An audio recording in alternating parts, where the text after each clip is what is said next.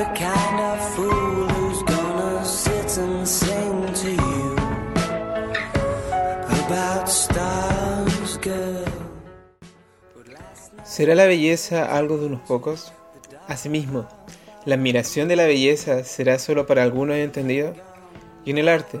¿La apreciación será solo para los que cuentan con una mochila repleta de experiencias culturales e información?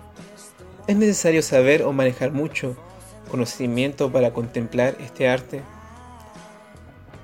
Bienvenidos a este segundo capítulo donde recomendaré el libro El retrato de Dorian Gray del escritor Oscar Wilde.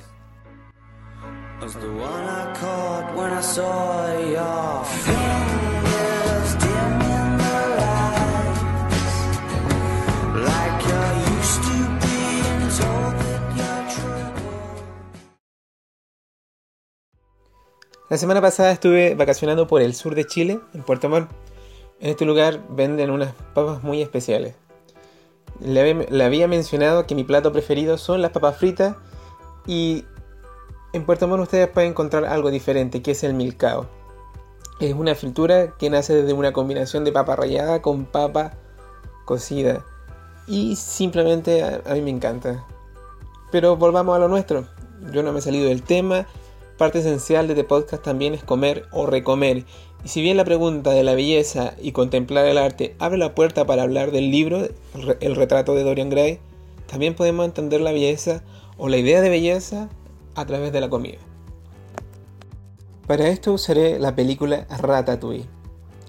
Pensemos un momento, cerremos los ojos, imaginemos nuestra infancia. Mamá o papá nos están co cocinando un rico quequito para tomar el té de la noche. Entonces entramos a la cocina y lo primero que vemos no es a nuestra madre ni a nuestro padre. Es un gran ratón, un chef.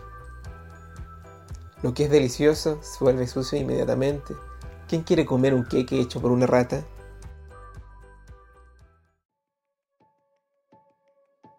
La primera relación que hacemos es que lo bello no debe ser sucio, lo bello no debe ser pecaminoso, lo bello no debe ser inmoral.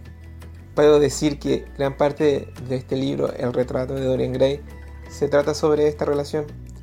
Pero también quiero decir que hay otra relación muy por debajo entre la película Ratatouille y el libro, donde Gusteau, quien es el chef más importante de París en la película, tiene una frase maestra. Esta es, cualquiera puede cocinar. Y si bien esta frase le queda a Remy, quien es el ratón chefcito, él hace una diferencia entre sus hermanos ratones. En el principio se distingue de los demás ratones debido a que él tiene una clase de don que le permite oler y saborear las cosas. Él es el que estudia y conoce. Él sí puede cocinar, pero sus hermanos no. Se puede ver un Remy cansado de la basura que comen y él quiere deleitarse mientras come. Quizás esa es la diferencia. Mientras los demás ratones comen para sobrevivir, él come para saborear. Esto también puede que pase en la lectura. Mientras algunos leen y disfrutan, otros leen y sobreviven en este mundo letrado. Aun cuando la belleza no la podamos contemplar, aun cuando el arte no lo podamos entender, aun cuando la escritura se vuelva fastidiosa, debemos seguir el consejo del chef Gusto. Cualquiera puede. Lo bueno no es para el débil de corazón. Deben tener imaginación, coraje, probar y tal vez fallar. Jamás dejen que nadie defina sus límites y cuando lleguemos a contemplar el arte no nos quedemos como chefcito, quien se enoja por esta situación. Apuntémonos a comunicar lo que conocimos y digamos cualquiera puede.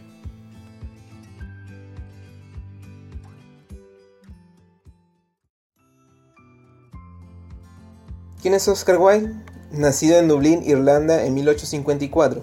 En este tiempo Irlanda pertenecía al Reino Unido, así que debe ser inglés. Es un escritor, un poeta y dramaturgo.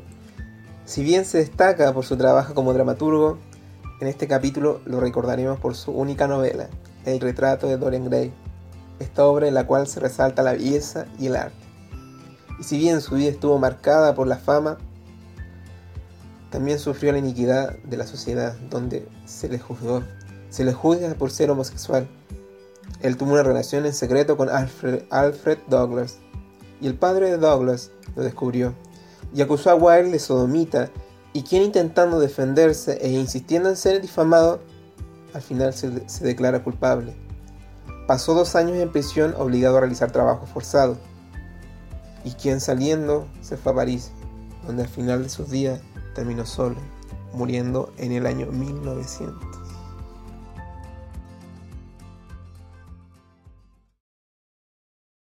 También en este espacio relataré un poquito del libro, algo que me gustó y porque me gustó. Saben que Dorian llega a un momento tan oscuro donde necesita sanar su alma.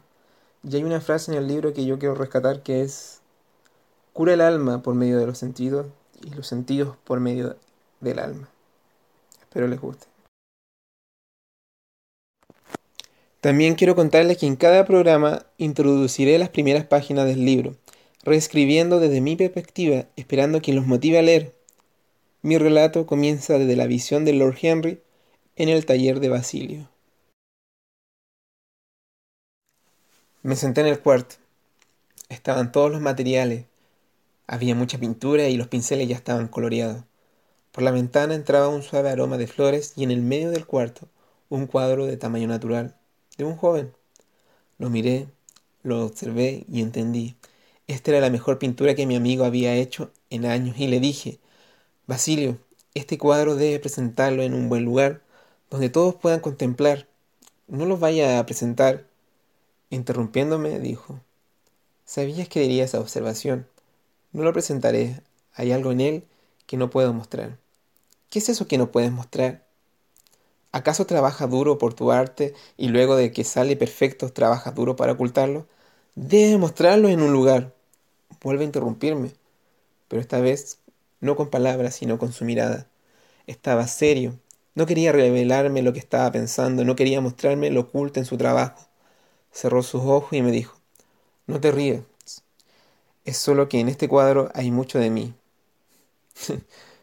no creía aguantarme la risa, porque el joven que estaba pintado era muy apuesto. En cambio, Basilio... Bueno, Basilio está un poco dejado de la mano de Dios. Siguió hablando y no es la, me dijo, no es la apariencia, sino el arte que hay en él. Lo he entregado todo y ha quedado estampado en este lienzo. No son mi actitud al pintar, sino lo que ha provocado este joven en mí, este joven Dorian Gray. ¿Dorian? Supongo que me lo presentarás. De repente, un no. Fue rotundo y impreciso, debido a que elevó mi curiosidad en este joven. No nuevamente, y mi curiosidad se elevaba. No. Y finalmente decidí retirarme. Comprendí que no lo iba a conocer. Mientras me despedía de mi amigo, escuché la puerta. Entra el mayordoma y dice, Señor, el joven Dorian Gray lo espera en la sala. Eh, para finalizar, le recomiendo esta novela. Yo la leí y tiene dibujitos. La edición que tengo pertenece a la editorial Origo Ediciones y es traído por Copec en su programa Viva Leer. Si pueden leer las ediciones que son traídas por Copec, aproveche. Son libros de muy buena calidad y a bajo costo. Puede también escuchar su audiolibro. La verdad están todos por YouTube. Pero si quiere comprar el libro, tiene también muchas opciones. Desde usado lo puede encontrar a 3 mil pesos y si lo quiere nuevo lo pueden comprar desde 6 mil pesos. También hay una novela gráfica si le gustan los dibujos. Espero que le haya gustado el capítulo y espero que se motive a leer este libro. Cualquier comentario que quieran hacer sobre el programa lo puede realizar en el Instagram recomiéndome el libro. Ya estamos ahí eh, para escucharle cualquier comentario, le gustó, le gustaría que leyera algún libro, le gustaría que hagamos concurso de libros, me lo dice en el programa y empezamos ya a generar más capítulos. Nos vemos.